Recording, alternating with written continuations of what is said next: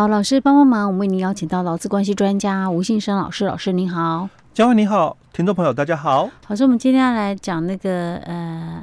也是案例哈，嗯，然后是听众朋友问的问题啊，嗯，他是一个物流车的司机，嗯，每天的工作时间非常的长，啊，大概平均都要十一个多小时，到甚至到十二个小时，嗯，好，为什么呢？因为他必须要从宜兰，他是主要在宜兰工作，嗯，但是他因为是物流业者嘛，哈，他专门配送那种超商的，哦，所以他必须要到外县市去，先去那个去把货呢叠货，嘿，叠货。叠到那个货车上面，然后再送到我们宜兰县的这个其这个超商去铺货，店面去铺货，所以他工作时间非常的长。嗯，然后他们呃公司的话呢，呃给他们的薪水，我们觉得好说好像该看起来一个月有四万多块哦。嗯嗯，诶，下一个月是多少？那个不是基本工资吗？不是，那最高的那个劳保投保是四万五千。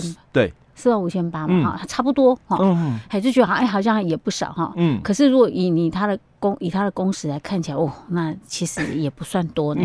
嗯、OK，所以他就在问说，那像这种状况，他他问的是说，那他像他们这种状况是算是责任制吗？我一定非得要把我那一趟货全部送完，就算超过我一般的正常工时，也不能算加班费嘛？哈。这个问题要来请教老师。嗯、好，那其实先就这个问题来谈哦，因为其实，在物流业来讲，常常会有这个争议点哦，嗯、因为很多的这个运输公司，嗯，他都跟他们旗下的这个司机哦讲哦，就是说我们是承揽啊，那因为很多承揽哎对承揽哦，因为很多的这个运输业哦哦，他们都是算算那个。单次的这个趟次的一个费用，嗯。哦，所以早期啦哦，就是以这个我们常看到，就是说卡车司机好了哦，或货车司机哦，那他们都是以就是说量哦，就是你你跑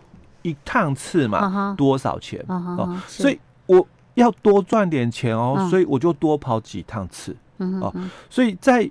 双方的一个共识，然后如果我们讲历史工业好了哦，在双方的一个共识之下，他们就达成了所谓的一个默契，嗯，说哎，我们这个应该算承揽哦，因为你想多赚钱嘛，你就多跑是。啊。那这个你自己，就我讲司机了哦，你自己哦去承担所谓的风险，嗯，呃，对，因为很多司机想我多跑一趟就多赚一趟的钱嘛，所以我可能就呃车开得很快啊。有些是赶夜路啊，我工作时间也拉得很长啊，这样。嗯嗯。哦，对，那我我这里讲的除了安全的风险以外哦，我们还有另外一个就是说营业风险哦，就是说你要赚多多一点哦，那你就多跑几趟次嘛哦。那你要赚少一点哦，你也可以自己评估啊哦。你要赚少一点，你就少跑几趟次啊哦。所以在我们的这个所谓的这个风险的一个部分，主要谈的是经营风险哦，因为。毕竟我们是承揽哦，所以你有所谓的经营的一个风险考虑哦。那我对你哦就没有所谓的从属性的概念哦。他们最主要都是谈这一块哦。是，但是在这几年的一个劳资争议里面哦，我们可以很清楚的从主管机关那边哦得到这么一个讯息了哦。他说，其实物流业者哦就货运。公司了哦，跟我们的司机哦，他们其实都有所谓的指挥监督哦，涉及到的哦是指挥监督的一个管理的一个问题哦，那就不能讲是承揽。对，老师讲这个，我今天看到那个什么有那个外送业的讯息，嗯，他有点在改。哎，对，这个以后我们有空再讲。我们今天先讲我们今天的问题。那他们就已经是被认定了，因为你只要有。一一点点的从属性哦，我们以前在节目也谈过，雇佣关系，对，它就是一个雇佣关系哦，它就是一个劳动关系哦，因为你是用劳基法嘛，所以它就是一个劳动关系了哦。好，那既然是劳动关系的话哦，你虽然。台面上你签了一个承揽契约啊，那也没有用。嗯哦，因为它是违法的。哎，对哦，你虽然签了一个书面的一个承揽契约，但你实质上，它是受指挥监督的哦，被指挥监督的。嗯那它就是一个劳工的身份哦。虽然你有签了这个书面的承揽契约，还是无效哦。所以它就是一个劳动契约的概念哦。所以这个是在我们刚刚先讲的第一个问题里面哦，就是其实我们从早，应该我印象没有记错，应该三四年前有了哦，嗯，蝶恋花的一个事件是哦，嗯、到两年前的哦，外送员的哦，就我们讲平台业者嘛哦，嗯、那美食外送员的争议哦，嗯、那从这里大概都看出哦，就是说。他到底是不是承揽？主管机关的看法就是，只要你有从属性，嗯。哦，那你就是老公嘛，是。哦，不管你签的契约哦是什么契约哦，那你就是这个劳动关系，嗯，哎，嗯哼嗯，OK，好，所以老师，那所以像他这种状况的话，他不可以说你必须要把这一趟货那个全部都送完，然后多的时间就是你自己的，因为你要自己去调控，不可以这样，对不对？呃，基本上哦，我们讲哦，另外一种就是说，所谓的责任制，它另外一个正确的一个名词的一个说法啦，哦，就是我们讲八十四条之一，对，就适用劳基法八十四条。哎，对，它其实是有一些很多限制的，对不对？对，它很多限制哦哦，但是因为基于就是说我们所运送的物品，它可能也确实有那个时效的一个问题哦，所以可能我们就有。彼此双方的一个默契，我必须把今天的东西给送完、嗯、啊，所以 基于我职场的一个伦理，嗯。啊，那我对我我自己的一个责任，嗯。啊，所以我觉得哦、啊，我可能要把今天的东西全部分送完毕了哦、啊，我才可以结束一天的工作，嗯哼哦，那这个是我们刚刚谈到的哦，属于个人的，就是说责任感的问题哦，跟这个。劳基法的八十四条之一，工作者哦。不一样，没有关系，对不对？对，所以他等于说，像以这一个呃听众他的一个状况，他是就是每天他只要有上班，他都在加班，嗯，他都是在延长工时，因为他都超过八小时以上嘛，对不对？然后，所以他这种状况，其实他是可以跟公司要加班费的，对不对？哎，对他如果有加班的一个事实哦，当然他就可以主张他的权利，嗯哦。但我们其实，在实务上哦，物流业者这个部分的争议真的很多，因为比如说。呃，一天下来，到底他出车嘛？嗯、我们从出车开始哦，嗯、算到就是说回来为止是哦。那中间这一段，因为有路程的问题哦，啊、比如说。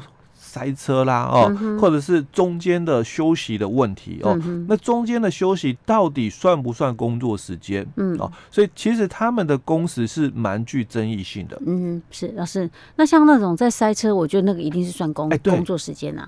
那中间的休息，其实像呃像一般的那种物流业，他们本身车上都会有那种。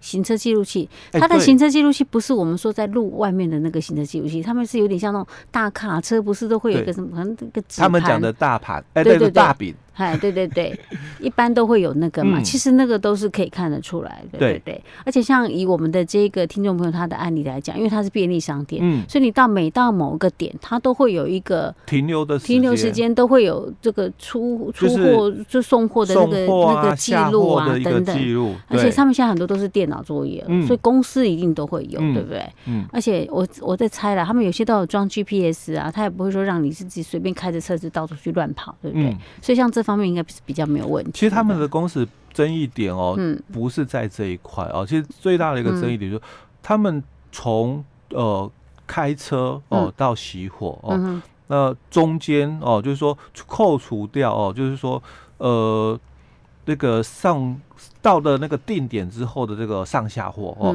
那其他的时间哦，因为毕竟。自己一个人在外面跑哦，那因为没有人监视你嘛，所以我们刚刚有谈到辅助监视器材哦，就是那些所谓的这个 GPS 的一个电子仪器哦，或者是他们俗称的啦那个大饼的那些的这个电子的一个。仪器哦，嗯，那从那边去做辅佐的一个判断哦，监控嘛，哎，你到底有没有乱跑啊？哦，那你有没有就是说违呃任意的这个就是说停逗留啊，在哪里哦？从那些里边是可以看得出来的啦哦。那另外一个问题点哦，因为其实从以前的实务判决里面哦，在这个物流司机哦，常常就有这么一个争议性就。你的这个薪资的一个架构，嗯，哦，因为他们通常哦，就是待遇哦也不低哦，就不是像一般的就是工厂啊，哦，他可能就是有一个底薪啊，然后再有一些什么奖金啊，再加上这个加班费的部分哦，那他们通常就变成说，他一一个奖一一笔约定好的薪资之后，嗯，那那就没有再提谈其他的。有有很多物流业者是这样哦。啊、那甚至我们刚刚提到的，嗯、有的是算趟次的、嗯、哦，你一趟次多少哦？嗯、那看你这个月跑了几个趟次哦，那。雇主嘛，他就给多少的一个薪水。嗯哼哼。那像我们这个听众朋友，他们他们不是这样子，可能因为后来劳基法修订啊，也规定比较严格，比较落实。嗯。他们的薪资结构是有有列出来一些项目的。嗯、那这些项目到底是哪些项目？我们下一集再继续跟听呃跟听众朋友来分享。那再请老师来跟我们呃解答一下吧。好。